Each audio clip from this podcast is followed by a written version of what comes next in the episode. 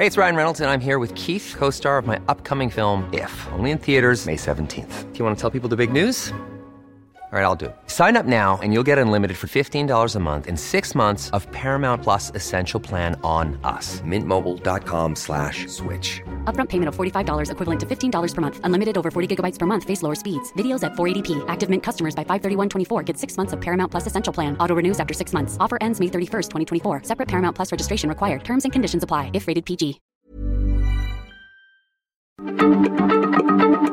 Heraldo Radio, la H se lee, se comparte, se ve y ahora también se escucha.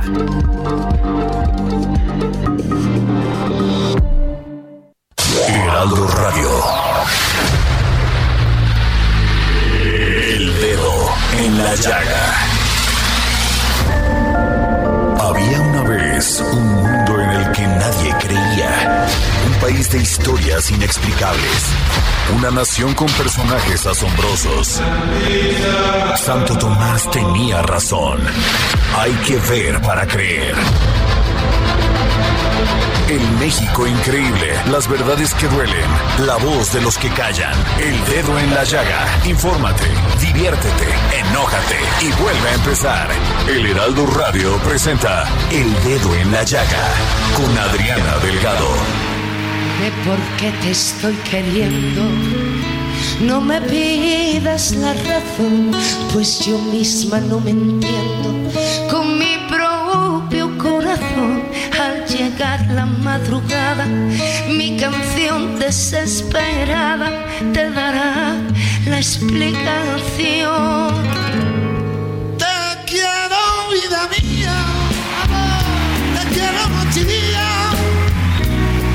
No he querido nunca, te quiero con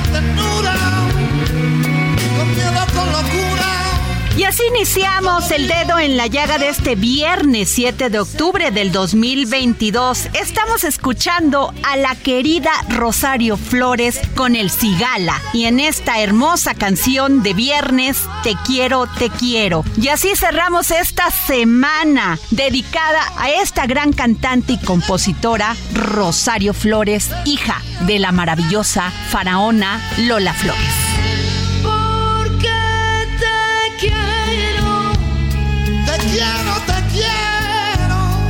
Quiero, te quiero, te quiero. y hasta el fin yo te querré.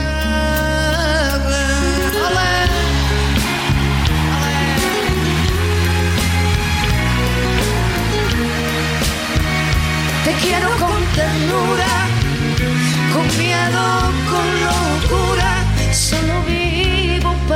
la oportunidad de entrevistar a Guillermo Adrián Chincanché, maestro en Ciencia y Tecnología del Espacio del Instituto Nacional de Astrofísica, Óptica y Electrónica en Puebla, quien participará en el proyecto Dragonfly de la NASA. Escuchemos. El Dedo en la Llaga. Origen no es destino. Actitud es destino. Donde hay inteligencia, hay pasión y emoción por seguir su camino. Él es un joven de la comunidad de Betania, ubicada en el estado de Campeche. Hijo de María Casimira Cachechi y de Luis Alberto Chinchequep. Sí, les estoy hablando de Guillermo Adrián Chincanché, astrobiólogo mexicano de origen maya, que será participante del proyecto Dragonfly de la NASA. Qué orgullo, Guillermo. Muchas gracias por la invitación. Guillermo, estudiaste ingeniería en mecatrónica en la Universidad Autónoma de Campeche y la maestría en ciencias y tecnología del espacio en el Instituto Nacional de Astrofísica, Óptica y Electrónica en Puebla. ¿Me puedes hablar más de este proyecto donde vas a participar, este proyecto de Dragonfly de la NASA? Sí, claro. Eh, el proyecto, bueno, yo me asocié directamente al proyecto de Dragonfly por mi tesis de doctorado. Eh, este proyecto de Dragonfly tiene planeado eh, mandar un dron a esta luna de Saturno, bueno, este satélite natural que se llama Titán. La idea es tomar muestras del suelo, de la atmósfera y poder analizarlas ahí directamente con el dron para que nosotros podamos detectar moléculas orgánicas complejas que son importantes para la vida. Guillermo, ¿cómo es que empieza tu vida, cómo es que te gusta la ciencia. Sé que tu papá te incentivó a investigar para encontrar una respuesta a tus dudas, pero platícame de tu entorno familiar. Sí, em, mis papás lamentablemente pues no tuvieron estudios como tal, solamente la educación básica y ellos como que siempre me incentivaron eso de que si yo tenía la intención de seguir estudiando, que ellos me iban a apoyar hasta donde yo pudiera. Entonces, yo desde que era niño, pues a mí me gustó mucho la escuela porque yo me hacía muchas preguntas, o sea, yo todo el tiempo andaba preguntando el porqué de las cosas y mis papás siempre me incentivaban como, como a buscar esas respuestas, me decían, si nosotros no podemos responderte, pues investiga tú por qué suceden esas cosas y nos dices a nosotros por qué pasa. Entonces, como que de una u otra forma, eh, de esa forma ellos fueron incentivando mi amor por la ciencia y fue así como poco a poco fui encaminándome hacia esta carrera científica. Guillermo Adrián Chicache, dime, ¿cómo es Betania en Campeche? ¿Cómo es? ¿Cómo fue tu infancia? ¿Qué viste? ¿Qué hacías? Sí, eh, Betania es una pequeña comunidad que se encuentra aproximadamente a 40 minutos de la capital. Em, esta pequeña comunidad es muy chiquita, de hecho es tan chiquita que hasta hace uno aproximadamente un año, eh, ni siquiera aparecía en Google Maps. Em, esta comunidad se encuentra rodeada por selva, o sea, tenemos mucho, como nosotros llamamos, monte alrededor de nosotros, por lo que estamos en constante contacto con la naturaleza. Ese mismo contacto, pues, me ha permitido a mí tener un buen panorama de lo que son las estrellas y el firmamento, y es de ahí de donde nace como mi, mis ganas de seguir estudiando como la parte del firmamento y la astrofísica. Guillermo, tu cosmovisión del mundo, ¿cómo fue surgiendo?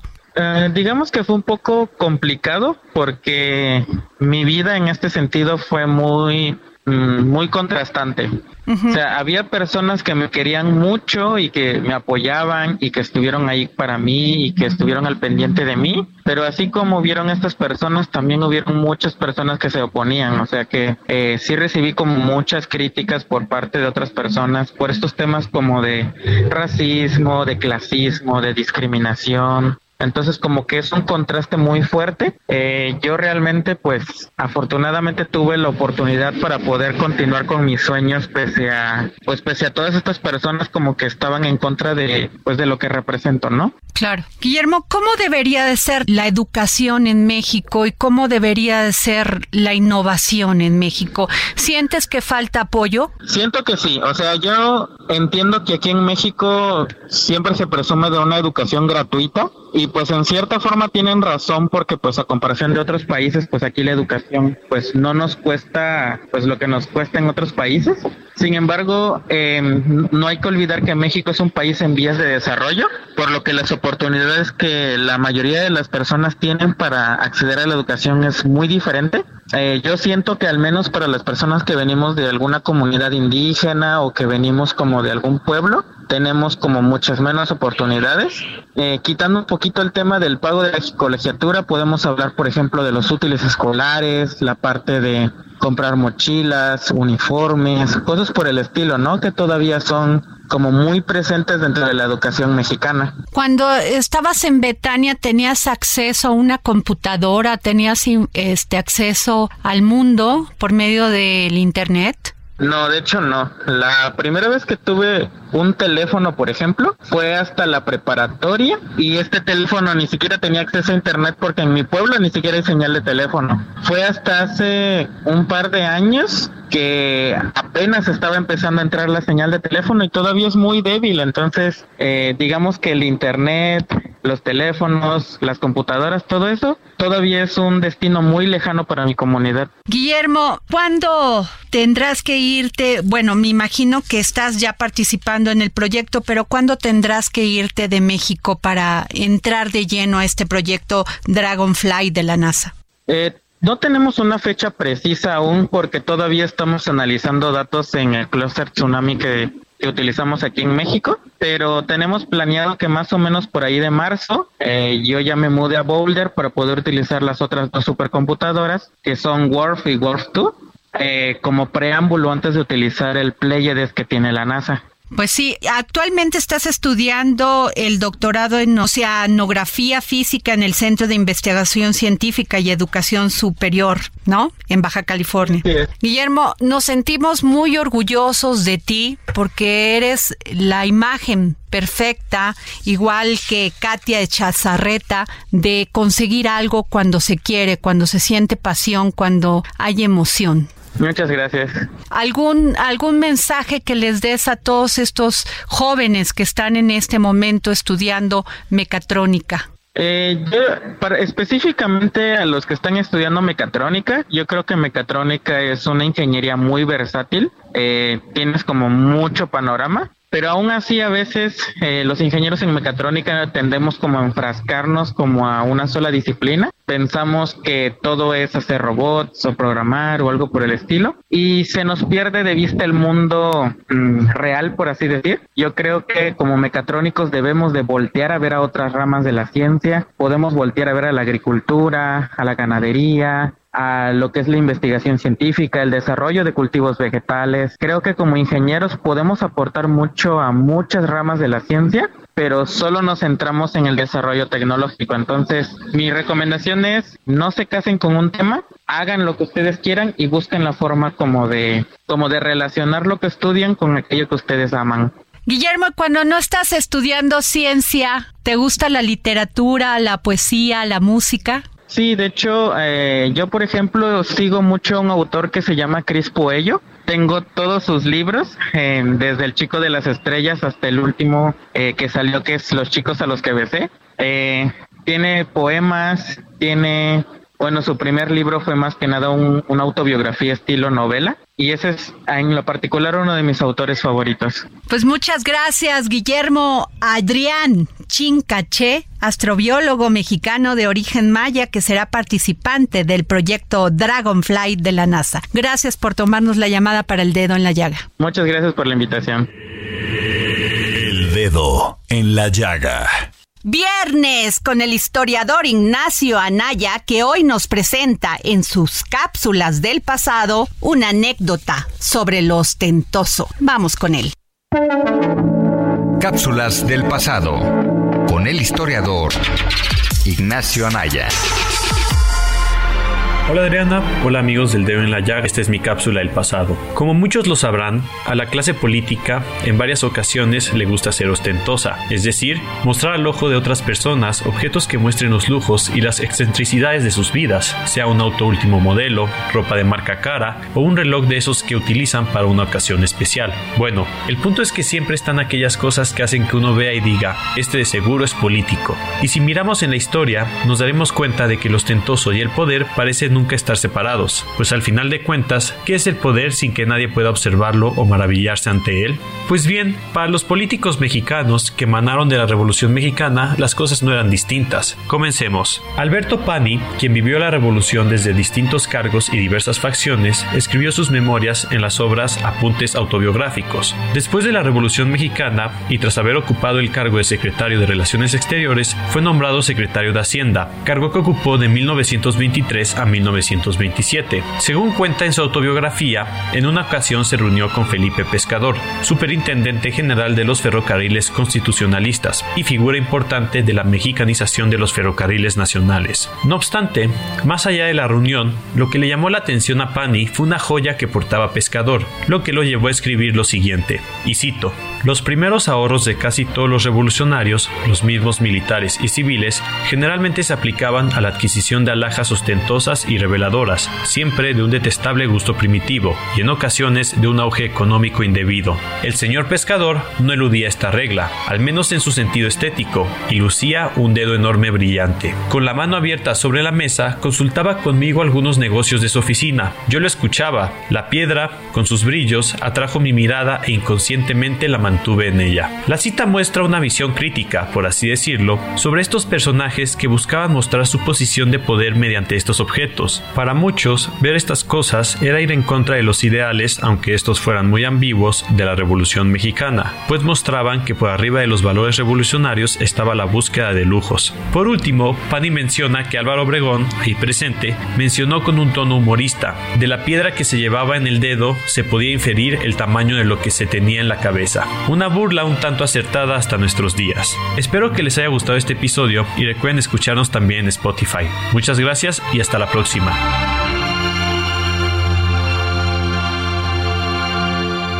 Desde Argentina y en exclusiva para el dedo en la llaga, el gran filósofo y escritor Hernán Melana, que hoy nos habla sobre el complejo de Caín. Filosofía, psicología, historias con Hernán Melana. Hola Adriana y oyentes del dedo en la llaga. Hoy vamos a hablar del complejo de Caín, que es una hipótesis esbozada por Gerard Haddad, quien fuera durante 12 años psicoanalizado por Lacan y quien se considerara además heredero de este psicólogo. Haddad dice que el complejo de Edipo, aquel que fuera descrito por Freud y que dicta que todos los niños sienten atracción sexual hacia sus progenitores y que luego Lacan invertirá y dirá que en realidad el niño lo que desea es el deseo de sus progenitores. Es un complejo caduco y que además es tan solo una pequeña parte del gran universo que es el complejo de Caín. Es decir, que lo que fuera fundamento de la psicología freudiana era tan solo una parte de algo mucho mayor, que es el complejo de Caín, que describe la relación grupal entre seres humanos. Recordemos que Caín es quien mata a su hermano Abel luego de una disputa entre ambos acerca de las ofrendas que le hacen al Dios Padre. Y como Yahvé, el Padre, prefiere la ofrenda de Abel, Caín lo mata. Y luego siente remordimiento. Para Hadad no es la relación hacia los padres lo que hace mella en la psiquis de los seres humanos, sino la relación con los hermanos. Y no solo con el hermano biológico, sino con aquel a quien puede considerar su hermano, por ejemplo un amigo. Por eso dirá que del amor al odio hay un solo paso. Nombra, por ejemplo, la idea de la pareja, que alguien puede amar a otra persona durante mucho tiempo y después pasar a ser su enemigo. Es decir, que en toda relación de amor subyace una relación de odio y será explicada por él como pieza fundamental de los conflictos actuales, desde el terrorismo como acto individual y social hasta los conflictos de Oriente-Occidente y todas las polarizaciones de las cuales la sociedad se retroalimenta. Será la competencia entre hermanos la que marcarán los comportamientos de los individuos. Para Haddad estamos en una situación que nos hace sentir vulnerabilidad, ya que los demás son un peligro potencial para todos nosotros. Y lo que debemos hacer es recuperar los principios fraternales, sin embargo, la fraternidad hoy nos lleva a la segregación más que a la unión. Y si nos unimos es para unirnos contra otros. Y padecemos del goce compartido en la culpabilidad al otro. Me despido con una frase de este psicólogo que dice así. En definitiva, si Caín comete ese acto es porque ama profundamente a Dios y no soportó ver que éste prefería las ofrendas de su hermano de manera que al oír la voz divina pidiéndole que rindiera cuentas, de inmediato expresa de un inmenso remordimiento. Este se explica por su amor a Dios, cuya estima ha perdido, amor que se transforma entonces en culpa. No existiría remordimiento si la persona a la que perjudicamos no fuera amada conscientemente o no.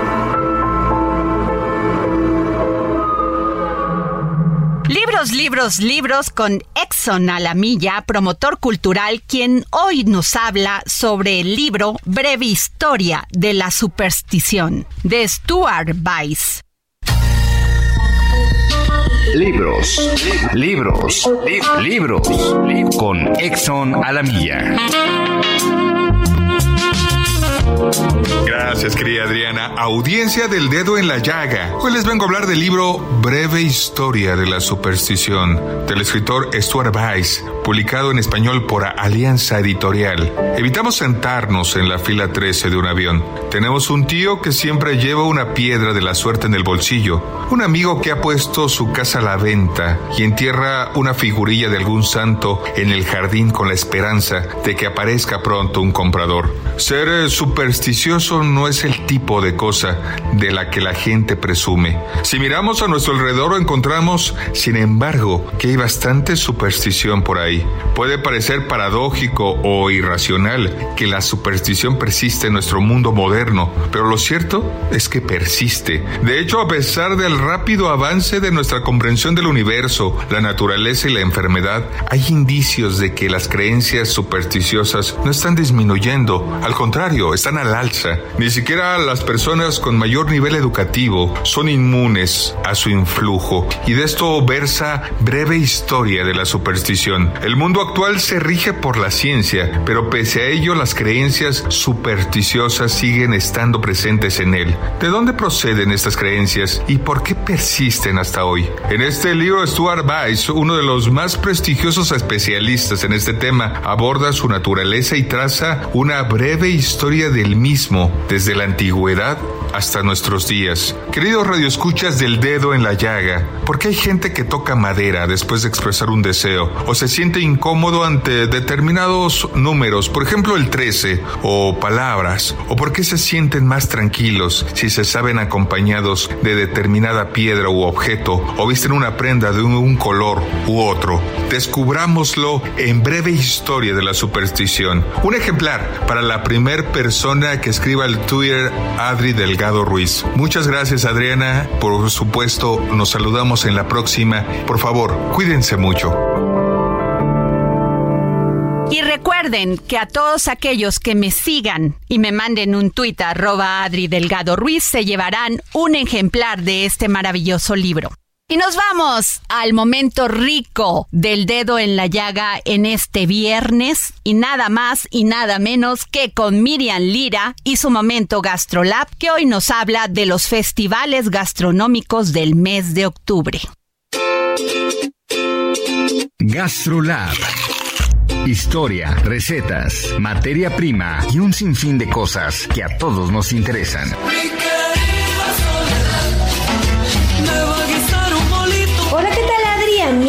Del dedo en la llaga, arranca octubre y con él la oportunidad de visitar ofrendas, festivales gastronómicos y muestras alrededor de una de las tradiciones más hermosas que tenemos en México, el Día de Muertos. Y es que a partir de este momento y hasta la Candelaria, lo mejor es ya olvidarse de las dietas y entregarse a uno de los mayores placeres que hay en la vida, que es disfrutar en torno a la mesa. Y pues qué les cuento que este año en la Ciudad de México se celebrará en grande, luego de que en los últimos dos años se habían limitado las actividades a causa de la pandemia.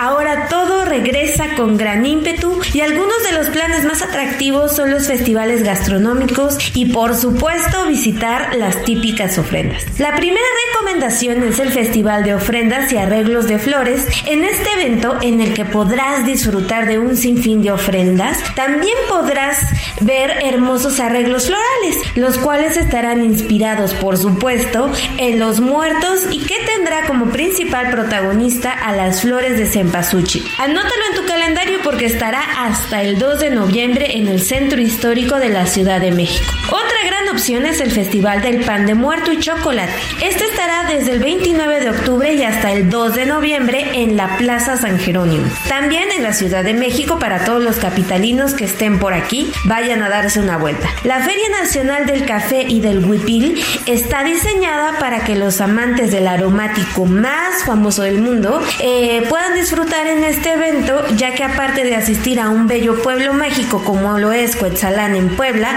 podrán disfrutar de productos a base de café. En su edición número 71 traerá grandes actividades deliciosas, ofertas gastronómicas y estará hasta el 9 de octubre en Cuetzalán, Puebla. Otro de los eventos de octubre es la Feria Nacional del Mole 2022, que como cada año se posiciona como uno de los eventos gastronómicos más relevantes de San Pedro Actopan en la alcaldía de Milpalte en la Ciudad de México. Aparte de muchos platillos a base de mole, también se podrá encontrar espectáculos, bailes, artesanías y muchas otras actividades culturales para ir con toda la familia. Estará hasta el 23 de octubre en San Pedro Actopan en Milpata de la Ciudad de México. Con una temática de Día de Muertos, la Feria y Festival Internacional del Alfeñique 2022 traerá las tradicionales calaveritas así como los dulces típicos de azúcar para deleite de toda la familia y de los niños. Habrá musicales, talleres y una gran oferta gastronómica.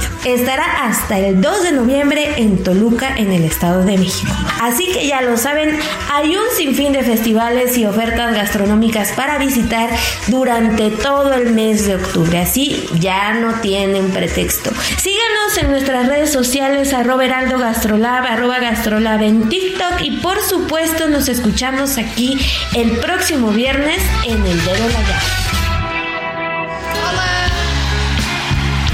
Y nos vamos a una pausa para regresar y seguir poniendo el dedo en la llaga. Te quiero con ternura, con miedo, con locura, solo vivo para ti. Dedo en la llaga. Heraldo Radio, la H se lee, se comparte, se ve y ahora también se escucha.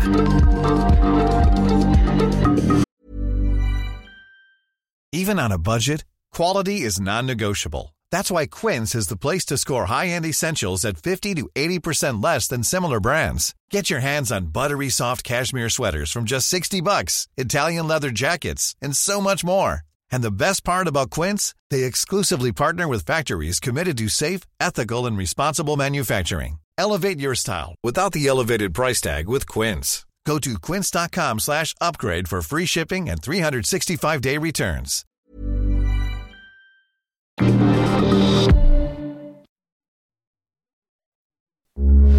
Heraldo Radio, con la H que sí suena y ahora también se escucha. Sigue a Adriana Delgado en su cuenta de Twitter en arroba Adri Delgado Ruiz. En exclusiva al subsecretario de Hacienda y Crédito Público, Gabriel Llorio. Estamos hablando de que ustedes estiman un gasto de 8 billones 229 mil 647 punto millones de pesos. Estamos hablando de mucho dinero. Y que estiman ingresos de 7 billones 123 mil 474 millones de pesos. Si hay 8 billones que se estima de gasto y, se, y de ingresos 7, pues nada más quedaría uno como flotando por ahí. ¿No, ¿Nos puede explicar eso? Sí, por supuesto, ese es el famoso eh, déficit estructural. Hay, eh, las finanzas de México han tenido durante mucho tiempo, digamos, eh, lo que los economistas conocen como un déficit presupuestario.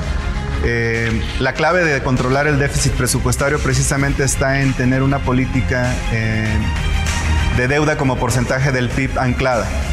Cuando, cuando vemos los déficits presupuestarios de años pasados o de administraciones pasadas, había una política en la que el déficit presupuestario se iba moviendo de tal manera que la deuda como porcentaje del PIB estaba en una senda creciente. Eh, por ejemplo, más o menos son cerca de 16 puntos porcentuales de incremento de deuda como porcentaje del PIB en los últimos 18 años. Y de haber mantenido esta tendencia, la deuda actualmente estaría en 58% del PIB. Eh, actualmente está en 48%. A partir de esta administración se tomaron varias decisiones para controlar esta, este descalce estructural. Uno es que la deuda del, como porcentaje del PIB esté siempre anclada y no esté subiendo. Eso se logró entre 2018 y 2019, cuando la deuda quedó más o menos entre 48.8, 44, perdón, 44.8 y 44.9%. Cuando, ex- cuando tuvimos el impacto de COVID eh, y se cayó el Producto Interno Bruto en menos 8.2%, y también hubo un efecto de evaluación del tipo de cambio sobre la deuda, la deuda se subió a casi 52%. A partir de ahí hemos tratado de mantenerla anclada y de venirla ajustando una vez más a la baja. Jueves, 11 de la noche. El dedo en la llaga. Heraldo Televisión. Regresamos de esta pausa y no se pierdan la entrevista que le realicé al subsecretario de Hacienda, Gabriel Llorio, el próximo jueves a las 11 de la noche por el Heraldo Televisión, Canal 8. Y nos vamos con una entrevista que le realicé a la compositora Cristina García Islas, profesora de la Facultad de Música de la UNAM, sobre el estreno en México de su obra Los Trece Cielos.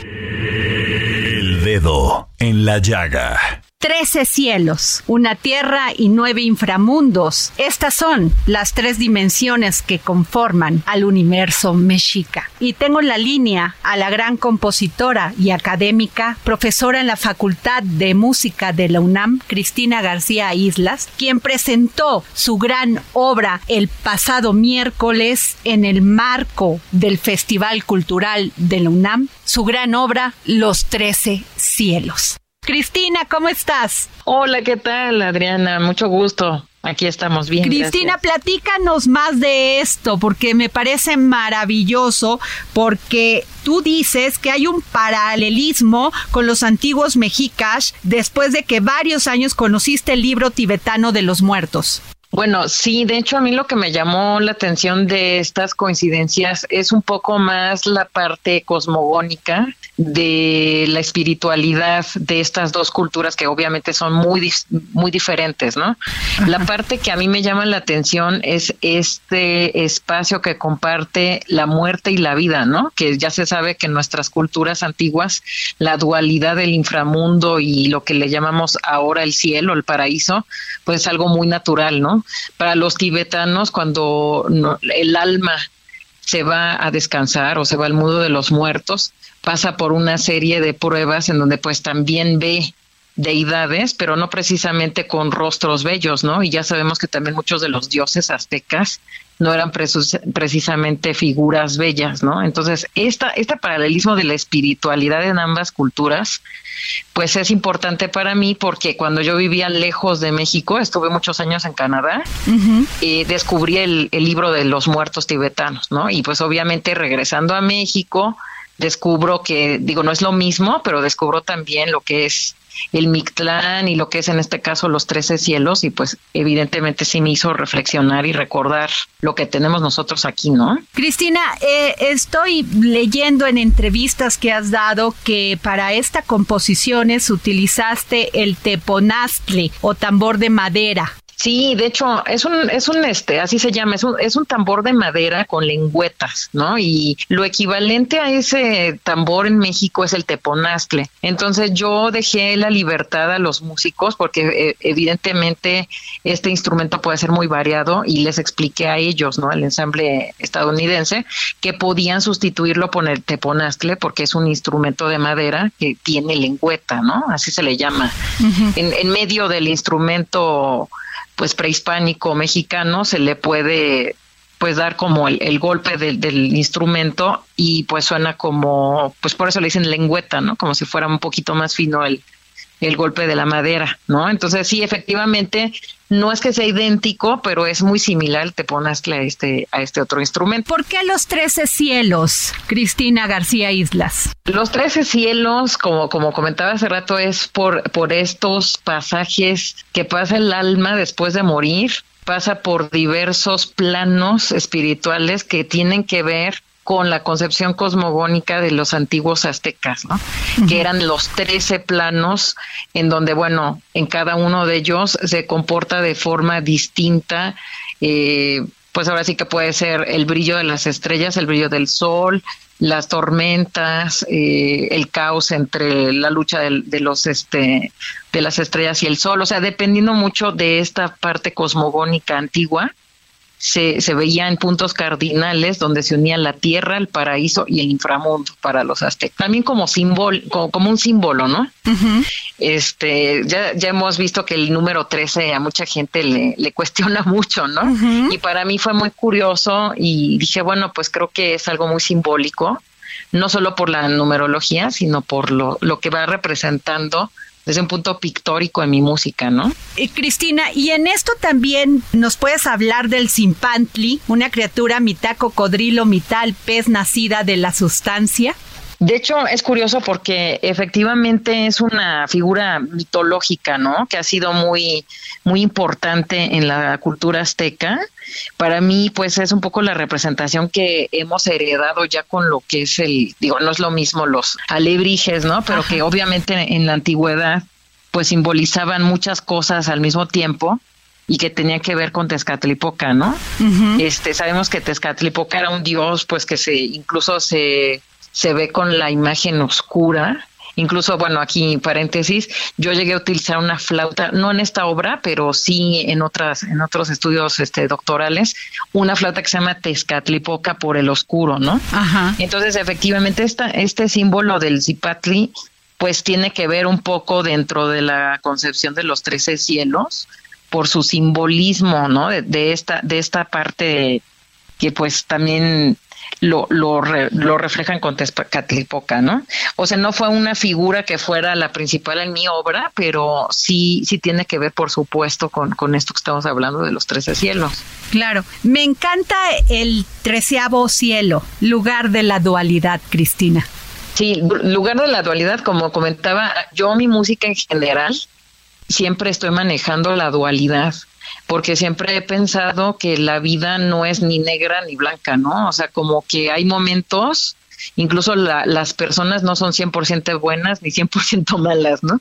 Y en mi música siempre manejo esto mezclar sonidos que son más oscuros, más agresivos, como un poco más llenos de tensión, versus, digamos, sonidos llenos de luz, más, este, más armonización, melodías, como, no sé si me estoy explicando, como esta parte sí, donde, claro. cuando, donde los dos mundos se unen, incluso llevando esta parte espiritual a otro tipo de pensamiento religioso, que sería, por ejemplo, el catolicismo, pues ahí, ellos hablan del bien y del mal, pero cuando hablan de Jesús y de Judas, ellos han manejado que es el bien y el mal porque lo traicionó, ¿no? Pero, por ejemplo, en los evangelios apócrifos dicen que Judas y, y Jesús pues se combinaban, se, se complementaban como seres, ¿no? Digo, eso ya es aparte. Pero me refiero, hablo de esto porque también llegué a hacer una obra que hablaba de la dualidad justamente con, con Jesús y Judas, ¿no? El Evangelio de Judas. Y manejo justo esa dualidad del bien y el mal en ambas personas, en, en, ambos, aunque sabemos que Jesús tenía esta parte espiritual, pero también humana, ¿no?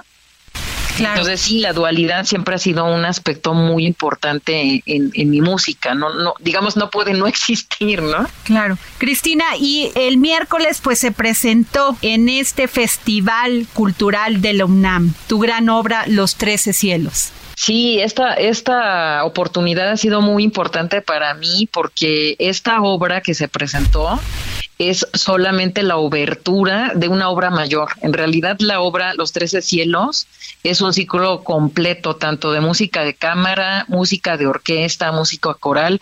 Entonces para mí sí es muy importante porque el haber estado a conocer la obertura, que en realidad es la obertura de todo esto, pues para mí fue dar dar a conocer una parte de lo que es todo un ciclo, ¿no? Que pues es más o menos de una hora. En realidad esta pieza que se presentó es de 10 minutos aproximados. Cristina, ¿dónde podemos escuchar esta gran obra, Los Trece Cielos, por Cristina García Islas? En, en SoundCloud tengo mi, tengo mi cuenta SoundCloud y normalmente cuando tengo mis piezas que se acaban de estrenar las las subo después de un rato las a veces lo que hago es este dejar extractos pero en esta ocasión va a, permanecer el audio por no sé cuánto tiempo ya decidí este en, en, en, en, mi cuenta SoundCloud y la pueden encontrar pues nada más metiendo mi nombre Cristina García Islas y ya les va a aparecer SoundCloud ¿no? Pues muchas gracias, Cristina García Islas, compositora y académica, profesora en la Facultad de Música de la UNAM. Muchas gracias por esta entrevista. Muchísimas gracias, Adri. Al contrario, mucho gusto. Gracias. Dedo en la llaga. Y nos vamos con nuestra compañera Alida Piñón, que hoy nos trae en sus recomendaciones culturales todos estos museos que tiene a su cargo la Secretaría de Hacienda y que dirige magistralmente Adriana Castillo, directora de promoción cultural y acervo patrimonial de la Secretaría de Hacienda.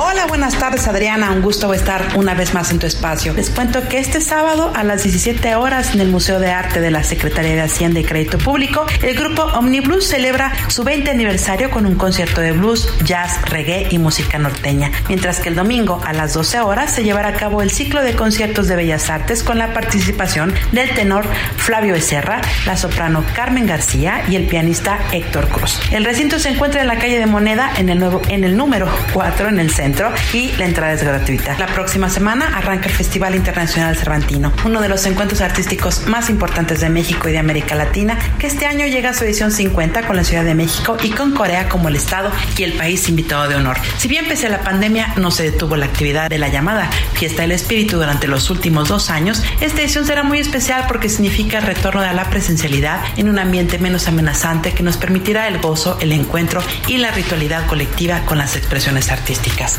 Los imperdibles de este año, les voy a contar algunos de ellos. En el campo de las artes visuales destacan las muestras fotográficas de Marco Antonio Cruz, Estación Tenochca y de Francisco Mata, Tepito, Bravo el Barrio, a propósito de que la Ciudad de México es el estado invitado. Ambos creadores ofrecerán sus particulares miradas a la urbanidad de nuestra ciudad. En artes escénicas quiero mencionar a Teatro de Ciertos Habitantes, una de las más importantes compañías mexicanas, así como a la destacada compañía española La Fuga del Baus, que hará un recuento de la historia de Guanajuato con un espectáculo interactivo hecho especialmente para el Cervantino. En música, bueno, habrá diversos exponentes como Café Tacuba, la soprano Sumillo, Gilberto Santa Rosa, John Manuel Serrat, quien por cierto se despide de los escenarios, la Jazz Art Lincoln Center Orchestra con Winter Marsalis y Gustavo Dudamel con la Filarmónica de Los Ángeles, así como Caifanes. En, por el Cervantino han pasado los más diversos artistas y bueno, representa un lugar donde podemos compartir con muchos artistas de todo el mundo. Este año particularmente también va a haber grandes exponentes en nuestra capital.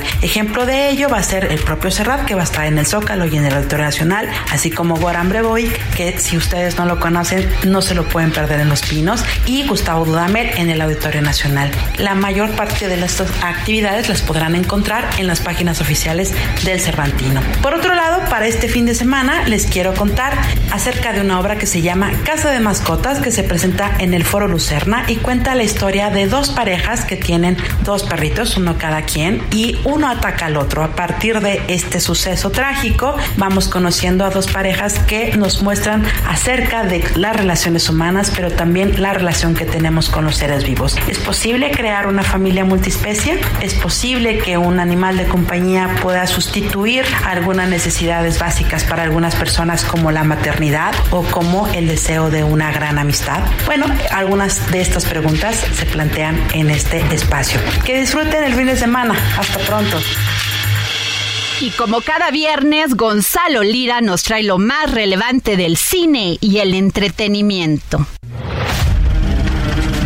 Es tiempo del séptimo arte.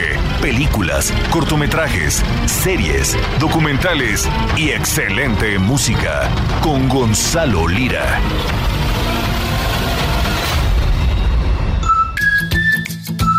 Hola, ¿qué tal Adri? Muy buenas tardes a ti y a toda la gente que nos escucha por aquí, por El Dedo en la Llaga. Yo soy Gonzalo Lira y como todos los viernes, pues bueno, estoy por acá para soltar una recomendación y es que se estrenó en los cines el documental Oaxaca, California, Oaxaca, California, El Regreso, que es una cosa extraña ya que pocas veces vemos una secuela dentro del género documental. Normalmente la secuela responde a una exitosa primera parte de una ficción o a una ficción que eh, no necesariamente terminó de desarrollarse en la duración que una película eh, no lo hubiera logrado. Entonces, eh, California el regreso es una, una secuela de una película de hace más de dos décadas, un documental que seguía a una familia, la familia Mejía, y eh, su relación con México, pero también con Estados Unidos, donde habitan una, una familia oaxaqueña. Ahora en, en esta película Oaxaca, California, El Regreso, lo que ocurre es que Trisha Sif, quien fuera la directora y productora de la primera parte, pues bueno, se decide a dirigir, eh, pero ¿por qué regresar más de dos décadas después a la misma familia? ¿Por qué le interesaba volver a asomarse en la cultura mexicanoamericana, que no es la cultura mexicana ni la cultura estadounidense necesariamente, es una mezcla muy particular, es un punto medio, pero ¿qué es lo que quería explorar de esta cultura a través de regresar y volverse a asomar a la vida de esta familia? Pues bueno, esto es lo que me dijo Trisha Sif al respecto recuerdo exactamente cuando estaba la noche de la elección de Donald Trump. Está, uff, una noche terrible, traumático. Y, y yo estaba con el, el uh, camaradista, cinematógrafo Seamus McGavie en Nueva York. En él, él filmó la primera guaja también. En esta en una conversación con Seamus, él dice, ¿por qué no revisitar la familia Mejía una generación después? Porque es una nueva generación, son los nietos. Eso es la idea de, de Seamus. Yo pienso, es una muy buena idea. Este es cuando yo contacto a la familia, porque la primera película, la tema es inmigración es uh, la familia, quiénes son ellos, son turistas en su pueblo o cuál es la relación del pueblo de la nueva uh, vida en Estados Unidos. Segunda película, este California al regreso es un poco diferente eh, porque es um, la historia de asimilación. Es la segunda generación y los abuelos hablan español, habla los dos y um, la, eh, la generación de hoy uh, um, ellos uh, no hablan ninguna. Entonces, ¿qué pasa para la misma tiempo ellos, la identidad, la relación de sus raíces y todo está mexicano. Son es las contradicciones y las complicaciones de una vida por la las voces de la segunda generación. Ahí está Adri, esto que escuchábamos es a Trisha Sif, que pues bien, bien lo dice, eh, el mundo ha cambiado y en particular el mundo de los latinos y las latinas en Estados Unidos a partir de la llegada y la salida de Donald Trump. Así que es un buen ejercicio eh, volverse a asomar. Si ustedes tienen la oportunidad de buscar y encontrar la primera parte de Oaxaca, California, eh, les pido que nos avisen porque es un documento muy complicado de conseguir. Sin embargo, no es necesario haberla visto para entender el discurso detrás de este interesante documental, muy cotidiano, muy entretenido y sobre todo que es capaz de abrirnos los ojos ante un mundo y una cultura que se parece a la nuestra, pero que definitivamente está muy alejada de lo que conocemos. Yo me despido, nos escuchamos por aquí la próxima semana. Me encuentran en redes como Gonzalo Lira, arroba gonis, G-O-N-Y-Z.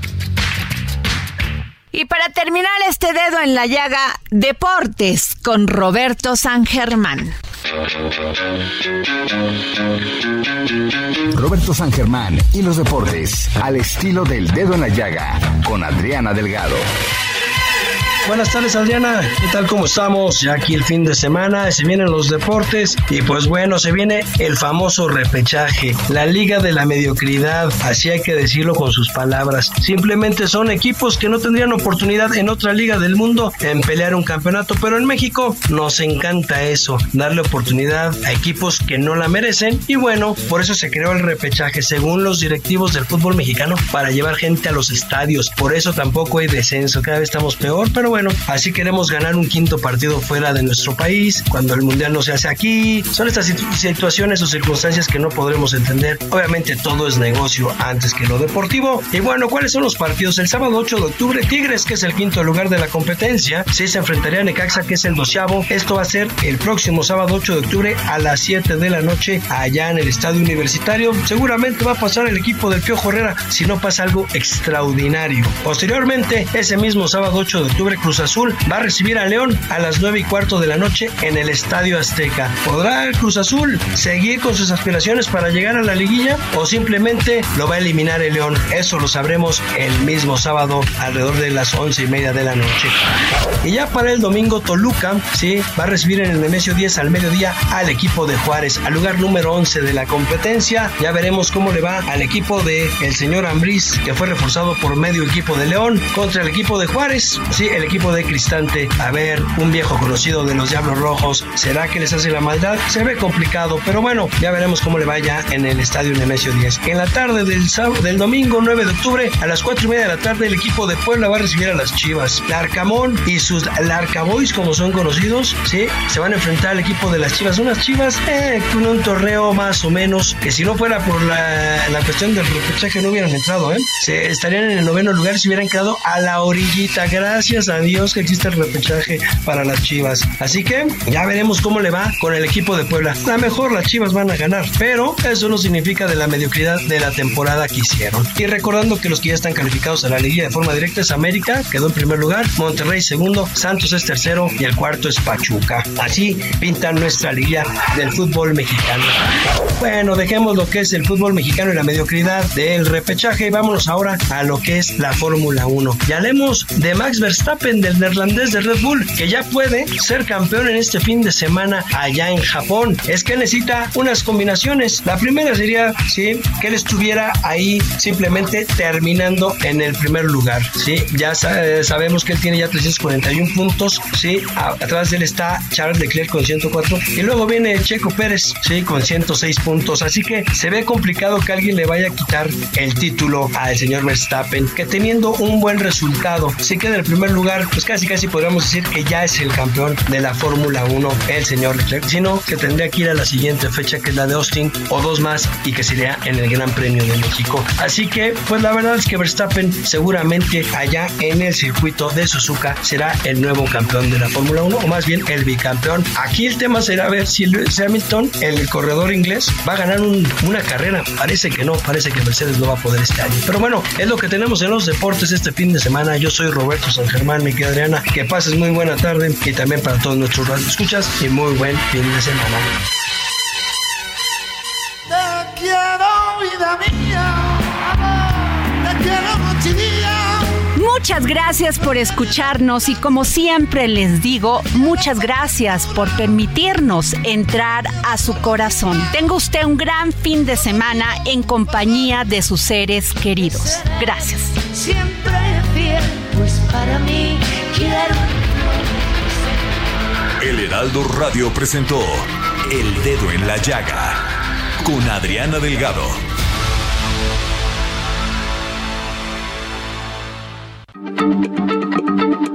Heraldo Radio, la H se lee, se comparte, se ve y ahora también se escucha.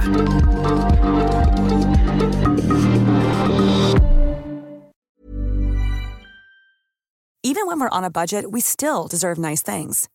Quince is a place to scoop up stunning high-end goods for 50 to 80% less than similar brands.